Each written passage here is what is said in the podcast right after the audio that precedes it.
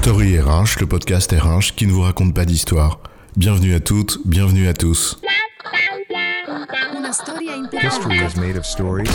Dans cet épisode, nous allons nous attarder sur un sujet qui mêle affectif et rationalité, la rémunération, et toute la pédagogie que ce sujet exige pour en faire un véritable levier.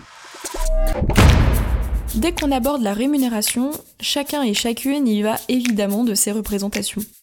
Et le combien cristallise toujours les passions, les jalousies, les indignations et les admirations, déclenchant interprétations, avis et commentaires en tout genre. On s'insurge de l'indécence de la rémunération des uns, on compare les revenus du joueur de foot à l'abnégation du bénévole, on s'insurge de ce que la presse révèle avec polémique, on compare des choux, des carottes dans une même soupe et on fustige les dons des riches au motif que bah, ils peuvent bien le faire eux, hein, il manquerait plus que ça. Autant dire que le sujet déclenche toujours des débats. Et l'entreprise n'échappe pas à la règle, c'est humain, très humain même. Alors que la rémunération, en entreprise, fait l'objet d'une politique et constitue un véritable levier, si cela est bien compris. Alors, la pédagogie de la politique de rémunération, c'est quoi l'histoire?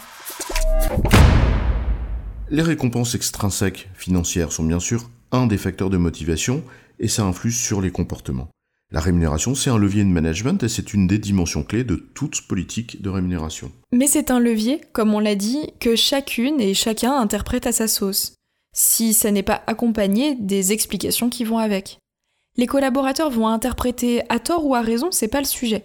Ils vont interpréter les messages que leur envoie telle ou telle pratique de rémunération, ou telle ou telle décision. Et on peut pas empêcher les gens d'interpréter, c'est humain, c'est normal. Ils auront des questions, c'est légitime, et le manager est là aussi pour y répondre bien sûr, notamment pour expliquer les décisions. Il faut donc l'accompagner, mais c'est d'abord une responsabilité de l'entreprise.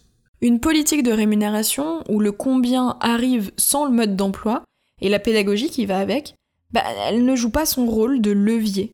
Et les efforts ont vite fait d'être un coup d'épée dans l'eau. C'est en effet d'abord la responsabilité de l'entreprise de s'interroger sur les messages que véhicule sa politique de rémunération. Et pour que cette interrogation soit efficace, elle doit accepter la subjectivité de l'autre et essayer de la comprendre. Quand par exemple le laps de temps entre le fait générateur de la récompense, une performance par exemple, et sa matérialisation effective, l'annonce de l'attribution d'une prime est trop long, eh bien le bénéficiaire a du mal à faire le lien entre les deux. Cette subjectivité, qui est induite par la dilution du message dans le temps, conduit souvent à ce que la décision positive soit perçue comme un dû, et la négative comme injuste. C'est par exemple parfois ce qui arrive avec la participation quand on n'y prête plus attention. Alors que c'est un véritable levier, comme l'intéressement, surtout si on accompagne cela d'une véritable politique d'épargne salariale. Sans provoquer, on peut aussi, par exemple, se poser la question de ce que peut penser un collaborateur lambda du message qu'envoient les stock options. Peut-être peuvent-ils par exemple interpréter qu'il n'y a pas de risque, puisqu'il s'agit d'options et pas d'actions. Peut-être penseront-ils, pour certains, à tort ou à raison, là encore c'est pas le sujet, que l'on peut exercer des responsabilités telles que l'on mérite une rétribution élevée et proportionnelle à la progression de la valeur du bien collectif dont on a la responsabilité. Mais que, dans le même temps, les modalités techniques conduisent à ce que l'on ne puisse pas perdre, même si cette valeur diminue. Parce qu'il porte une dimension affective forte et qu'il se heurte inévitablement à la subjectivité des acteurs, eh bien le sujet de la rémunération ne saurait être traité sans tenir compte de l'impact pédagogique des messages qu'il délivre.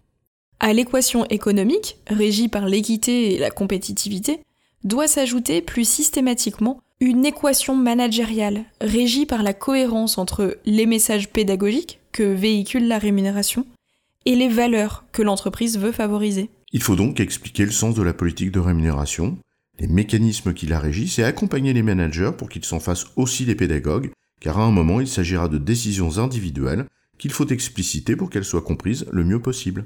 En résumé, parce que la rémunération est porteuse d'un message nécessairement et légitimement interprété par les collaborateurs, l'entreprise se doit de faire la pédagogie de sa politique en la matière, pour que son intention et les règles du jeu qui la traduisent soient claires pour toutes et tous. J'ai bon, chef Oui, tu as bon, mais on va pas en faire toute une histoire. Story RH, le podcast RH qui ne vous raconte pas d'histoire. Retrouvez tous les épisodes sur storyrh.fr.